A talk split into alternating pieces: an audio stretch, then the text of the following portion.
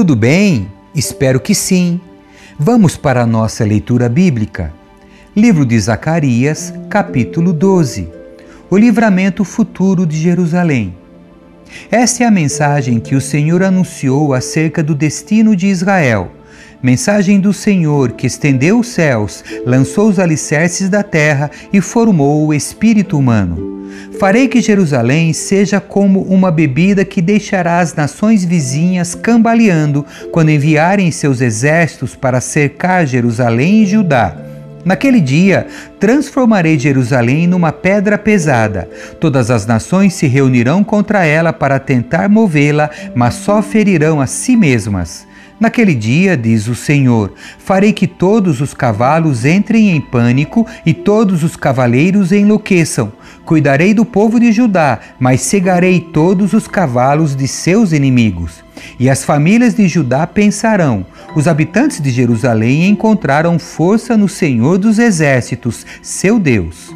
Naquele dia, farei que as famílias de Judá sejam como uma chama que põe fogo num monte de lenha, ou como uma tocha acesa no meio de feixes de cereal. Elas incendiarão todas as nações vizinhas, à direita e à esquerda, enquanto os habitantes de Jerusalém permanecerão em segurança. O Senhor dará vitória primeiro ao restante de Judá, antes de Jerusalém para que a honra dos habitantes de Jerusalém e da linhagem real de Davi não seja superior à honra do restante de Judá. Naquele dia, o Senhor defenderá os habitantes de Jerusalém. O mais fraco entre eles será como o rei Davi, e os descendentes do rei serão como Deus, como o anjo do Senhor que vai diante deles. Pois naquele dia começarei a destruir todas as nações que atacarem Jerusalém. Então derramarei um espírito de graça e oração sobre a linhagem de Davi e os habitantes de Jerusalém. Olharão para aquele a quem transpassaram e chorarão por ele como quem chora a morte do filho único. Lamentarão amargamente por ele, como quem lamenta a perda do filho mais velho. Naquele dia, o pranto em Jerusalém será como grande pranto por Haddad e Rimon no vale de Megido. Todo Israel chorará, cada família separadamente, os maridos longe das esposas. A família de Davi chorará separadamente, bem como a família de Natã, a família de Levi e a família de Simei. Cada uma das famílias sobreviventes de Judá chorará separadamente, os maridos longe das esposas. Capítulo 13 Uma fonte de purificação. Naquele dia, uma fonte será aberta para a linhagem de Davi e para os habitantes de Jerusalém, uma fonte para purificá-los de todos os seus pecados e impurezas. Naquele dia, diz o Senhor dos Exércitos: Eliminarei da terra a idolatria, de modo que até o nome dos ídolos será esquecido. Removerei da terra os falsos profetas e o espírito de impureza.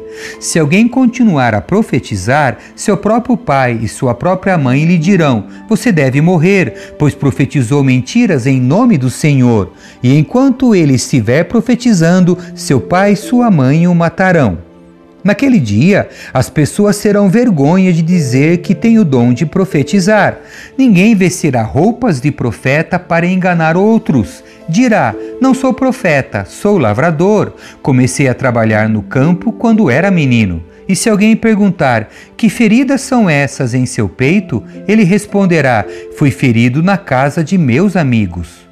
As ovelhas são dispersadas. Desperte, ó espada, contra meu pastor, o homem que é meu companheiro, diz o Senhor dos Exércitos. Fira o pastor, e as ovelhas serão dispersas, e eu me voltarei contra os cordeiros. Dois terços dos habitantes da terra serão feridos e morrerão, diz o Senhor, mas restará um terço na terra. Farei essa terça parte passar pelo fogo e a purificarei. Eu a refinarei como se refina a prata e a purificarei como se purifica o ouro. Ela invocará meu nome e eu lhe responderei. Direi: Esse é meu povo. E ela dirá: O Senhor é nosso Deus. Capítulo 14 O Senhor governará a terra. Fiquem atentos, pois se aproxima o dia do Senhor em que seus bens serão saqueados diante de vocês. Reunirei todas as nações para lutarem contra Jerusalém.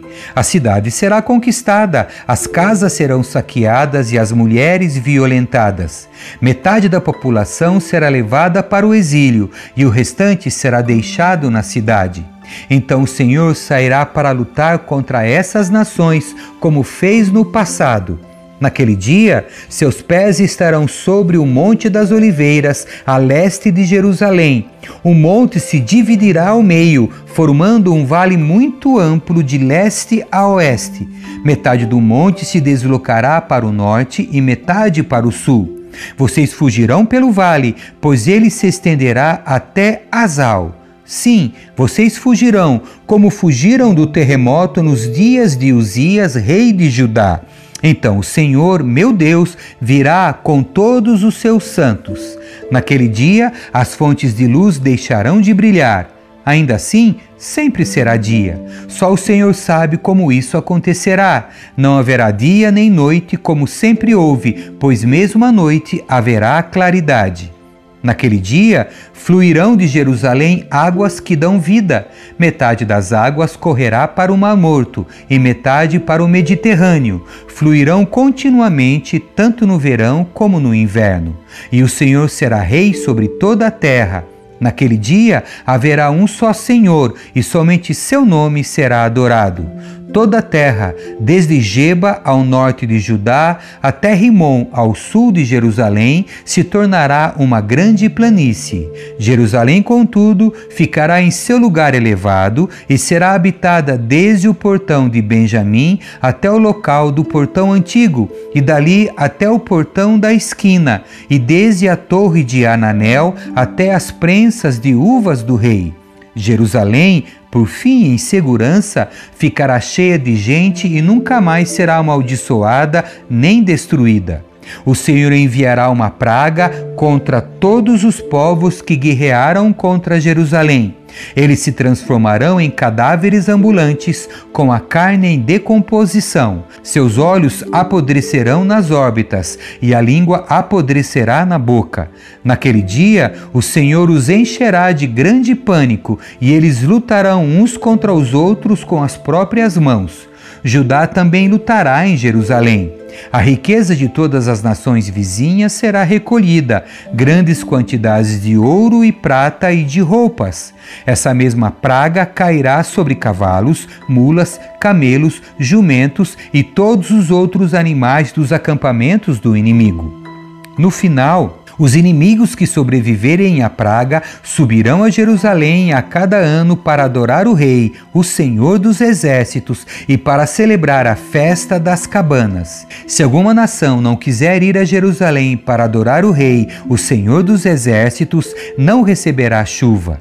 Se o povo do Egito não quiser ir à festa, o Senhor o castigará com as mesmas pragas que enviará sobre as outras nações que se recusarem a ir.